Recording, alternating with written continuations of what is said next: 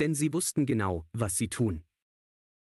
Der Übergang von der Demokratie in eine Postdemokratie geht immer einher mit einer sogenannten Expertokratie, die Stimme des Volkes wird weniger wert, die Politik folgt nur noch auserkorenen Fachleuten. Kommentar von Gordon Pankalla Wenn ich James Dean wäre, dann würde ich mich im Grab umdrehen und zwar gleich zweimal. Erstens, weil sie genau wussten, was sie tun, und zweitens, weil ich mit ansehen müsste, wie aus einer rebellischen Jugend ein Haufen von weichgespülten Mitläufern wurde. Nun kommen sie der Reihe nach an, die führenden Köpfe der Corona-Religion, und bitten um Vergebung, wir wussten doch nicht, was wir tun. Doch und zwar ganz genau. Ex-Gesundheitsminister Jens Spahn baute schon vor, als er 2020 meinte, wir werden in ein paar Monaten wahrscheinlich viel einander verzeihen müssen und der Tierarzt Lothar Wieler verbreitete medienwirksam, dass man diese Regeln niemals hinterfragen dürfe. Niemals? Nun gesteht Wieler ein, dass man bei einigen der sogenannten Regeln daneben gelegen habe, wie zum Beispiel bei den Schulschließungen.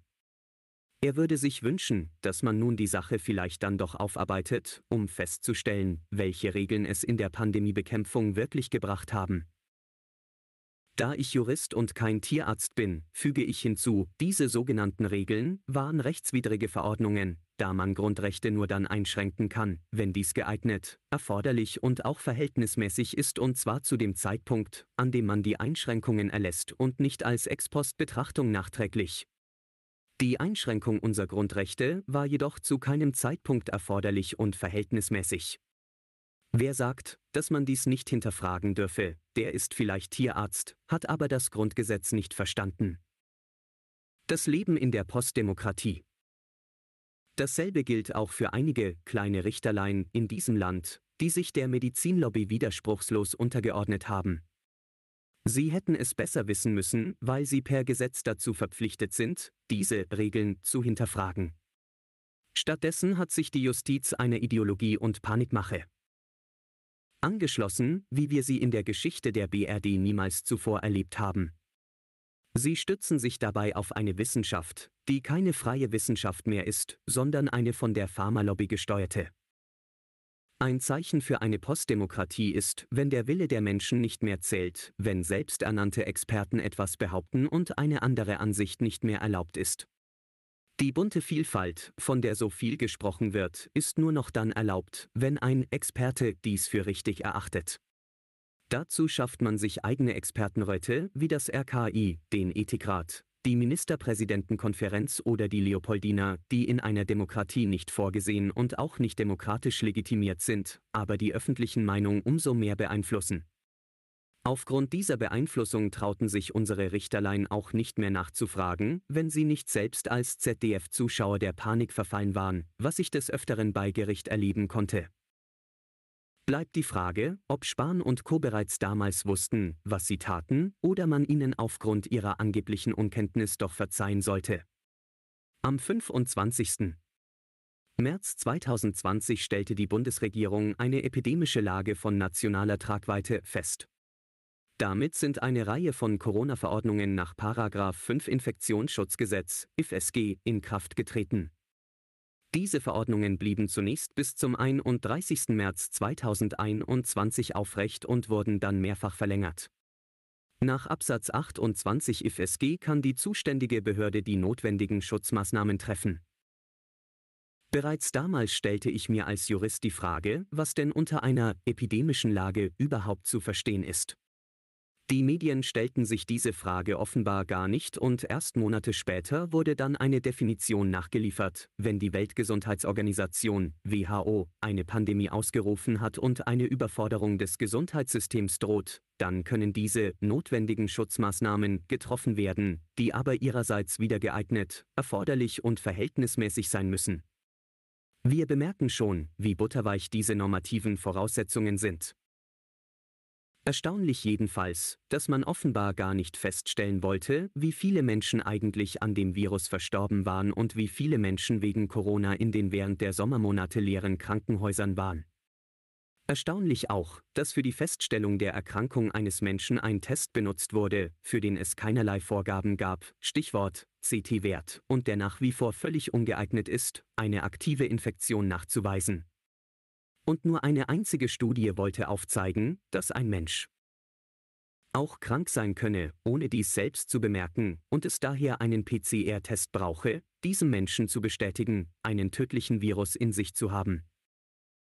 Bereits am 15. April 2020, also ganz am Anfang der Pandemie, wurde in einer Telefonkonferenz der Bundeskanzlerin mit den Regierungschefs der Länder beschlossen, dass der Impfstoffentwicklung eine zentrale Bedeutung zukomme. Unter Ziffer 17 steht, die Bundesregierung unterstützt deutsche Unternehmen und internationale Organisationen dabei, die Impfstoffentwicklung so rasch wie möglich voranzutreiben. Ein Impfstoff ist der Schlüssel zu einer Rückkehr des normalen Alltags. Sobald ein Impfstoff vorhanden ist, müssen auch schnellstmöglich genügend Impfdosen für die gesamte Bevölkerung zur Verfügung stehen. Grundlage des Narrativs Symptomlose Infektion. Die Kanzlerin betonte ab da, dass die Pandemie erst ende, wenn ein Impfstoff bereitstünde und alle Menschen geimpft seien, die Neudefinition der Herdenimmunität sollte folgen. Dieses Credo hörten wir auch aus Bayern von Markus Söder, der meinte damals, dass es die Rückkehr zur Normalität erst dann geben werde, wenn alle geimpft seien. Das Impfnarrativ wurde also von Anfang an gesetzt, daran änderte sich auch nichts, als der Hamburger Pathologe Klaus Püschel feststellte, dass keiner der 200 offiziellen Corona-Toten in Hamburg an dem Virus, sondern an Vorerkrankungen, also lediglich mit dem Virus, verstarben. In einer Expertokratie werden aber nur diejenigen noch gehört, die der Regierung und den Leitmedien dienen, also die eigenen Expertenräte. Alle anderen werden diffamiert, zum Beispiel als Verschwörungstheoretiker, wie eben Klaus Püschel oder Dr. Wolfgang Bodak, Professor Sucharit Bhakti, Dr. Bodo Schiffmann und viele weitere. Diese Wissenschaftler konnten viele auch deshalb gar nicht hören, weil sie in den Altmedien nicht mehr vorkamen. Nicht umsonst brachte das RKI ebenfalls ganz am Anfang der Pandemie einen Bericht heraus, in dem die überaus wichtige Rolle der Medien betont wurde. Die Kanzlerin und die EU. Ratspräsidentin Ursula von der Leyen wurden nicht müde zu betonen, dass man nur noch den offiziellen Quellen Glauben schenken dürfe. In den Pressestuben machte sich die Angst breit, aber weniger die Angst vor einem tödlichen Virus, als vielmehr davor, die Wahrheit zu berichten.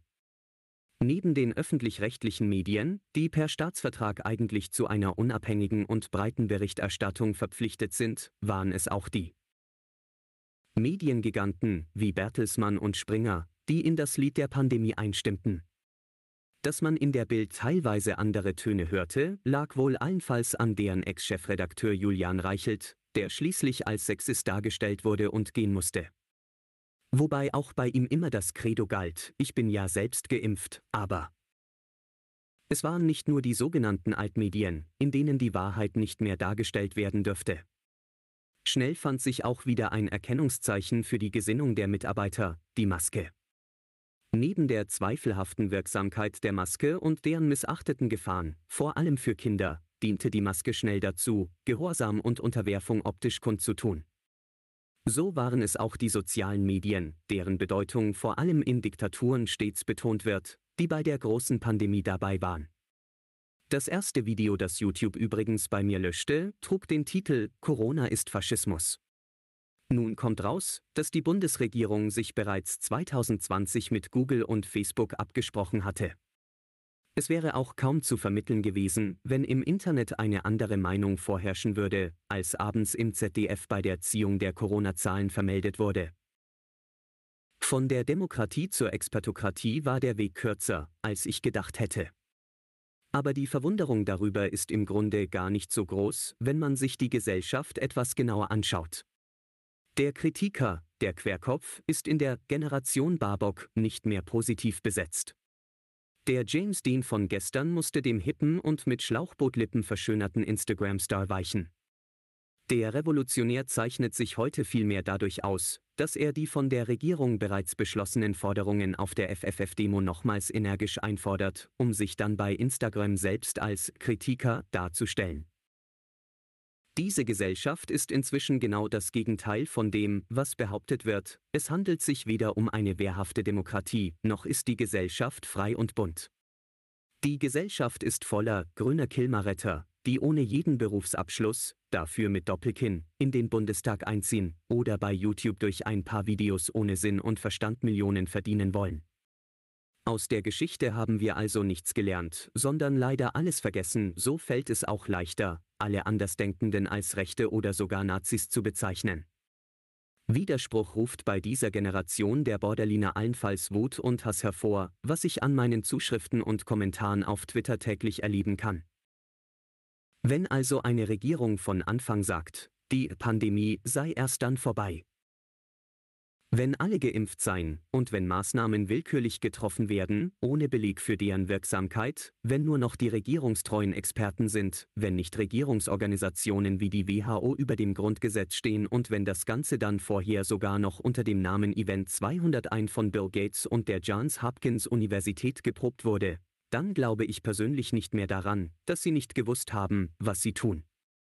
Sie haben es genau gewusst und sie haben auch aktiv verhindert, dass Menschen nachfragen. Sie haben es sogar vorhergesagt, wie Jens Spahn, der damals schon wusste, dass es eine Menge zu verzeihen gibt. Aber das, was die getan haben, ist nicht mehr zu verzeihen, denn der Schaden, der hier für die Demokratie und für jeden einzelnen Menschen entstanden ist, ist so groß, dass es dafür keine Verzeihung gibt, von den Impfschäden mal ganz abgesehen. Wie sagte Kanzlerin Merkel, die Pandemie ist eine Zumutung für die Demokratie. Nein, Frau Merkel, es sind die Antidemokraten und gekauften Wissenschaftler, die eine Zumutung für die Demokratie darstellen. All diese haben unsere Demokratie in ein Zeitalter der Postdemokratie geführt, in eine Zeitenwende, bei der eine kleine Elite durch eine gekaufte Wissenschaft über mehr Macht verfügt als das gemeine Volk. Ein Volk, das bereits jetzt aus mehr Nichtwählern besteht, als aus wehrhaften Demokraten, die für ihren Demokratie- und Freiheitswillen wieder mal abgestraft werden. Und genau diese postdemokratischen westlichen Regierungen wollen nun mit immer mehr Waffen die Demokratie in der Ukraine retten. James Dean ist tot, es lebe James Dean.